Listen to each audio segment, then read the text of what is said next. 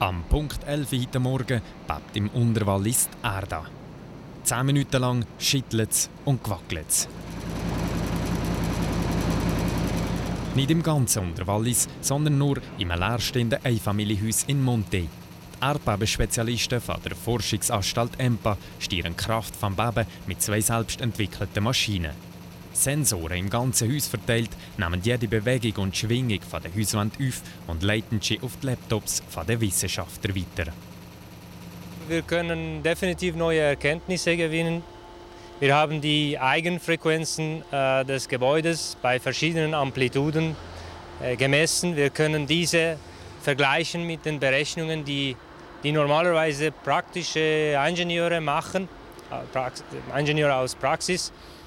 Und wir haben auch äh, soweit das Haus bewegen können, dass wir gesehen haben, wie die Risse sich bewegen und wo kritische Stellen sein könnten bei einem solchen Haus.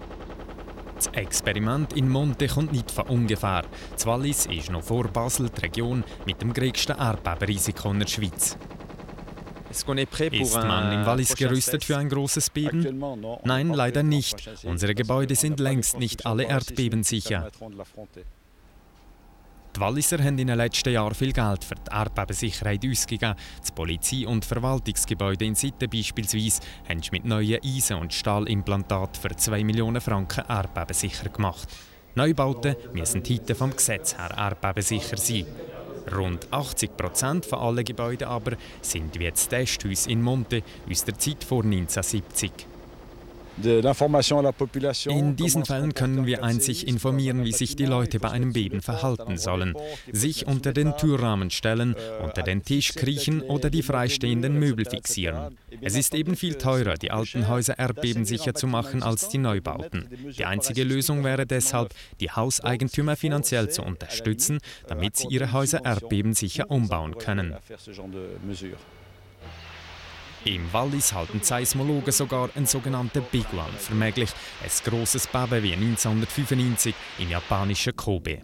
Das heisst, ein Erdbeben mit der Stärke 6 bis 7 auf Richterskala. Selbst ein Beben mit der Stärke 7,5 Anfangsmonat in Pakistan ist nicht ausgeschlossen. Die Tests von heute zeigen aber, dass die Schäden in der Schweiz aufgrund von der unterschiedlichen Bauweise weniger gross wären. Die Bauweise hier ist äh, eine Größenordnung äh, besser, auch wenn die Gebäude nicht immer gegen Erdbeben dimensioniert sind, aber die Widerstandsfähigkeit ist meiner Meinung nach höher. Also es wird nicht so verheerend sein wie in Pakistan, aber es wird große wirtschaftliche Kosten geben, auch Menschenleben. Aber ich bin nicht äh, der Meinung, dass das gleiche Katastrophe geben wird wie in Pakistan. Das Testbeben von heute entspricht der Stärke 3 bis 4 auf der Richterskala. Mit den neuesten Resultaten kann man jetzt weiter forschen, wie die traditionellen Bauten auf ein größeres Beben reagieren. Das Forschungsteam von der EMPA wird Ergebnisse auch in anderen Ländern präsentieren, in der Hoffnung, in Zukunft Menschenleben zu retten, wenn die Erde nicht nur zu Testzwecken bebt.